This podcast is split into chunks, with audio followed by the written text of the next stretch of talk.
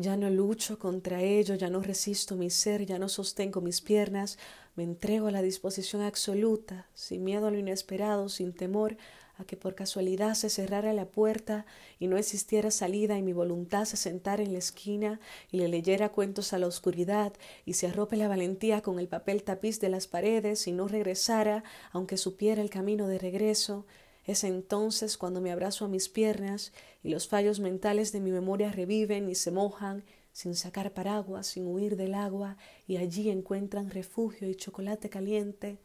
Entonces pasa Dios a ser una circunstancia, la religión un paraguas y mi disgusto una recompensa.